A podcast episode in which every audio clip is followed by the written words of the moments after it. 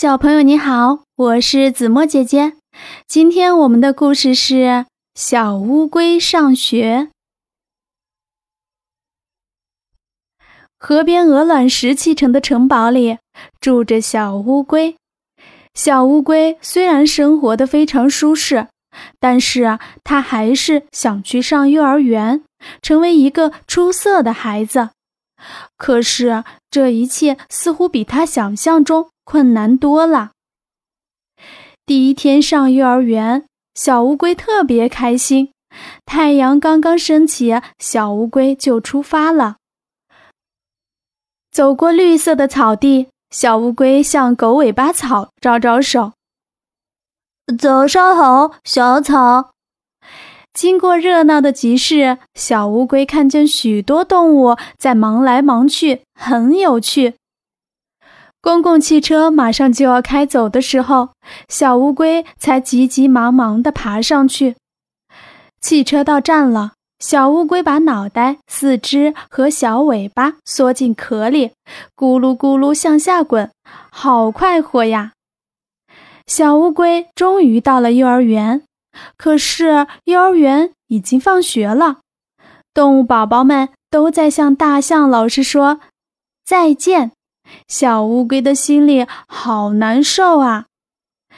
第二天，小乌龟又早早地出发了。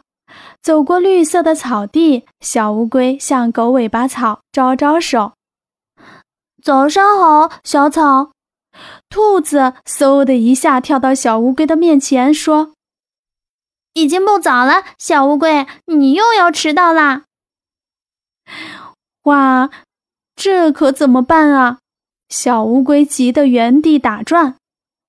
兔子说：“你走得太慢了，还是让我带着你一起走吧。”兔子背着小乌龟，一会儿就跑到了幼儿园。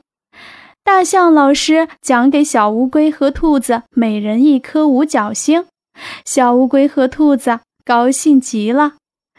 第三天，小乌龟起得更加早了。当他开始爬山坡的时候，小马在后面叫住了他：“小乌龟，今天我带你一起上学吧！”哒哒哒哒，小马带着小乌龟飞快地穿过了街市。大象老师把小红花递给小马，晃着长鼻子说：“哦，今天是小马第一名了。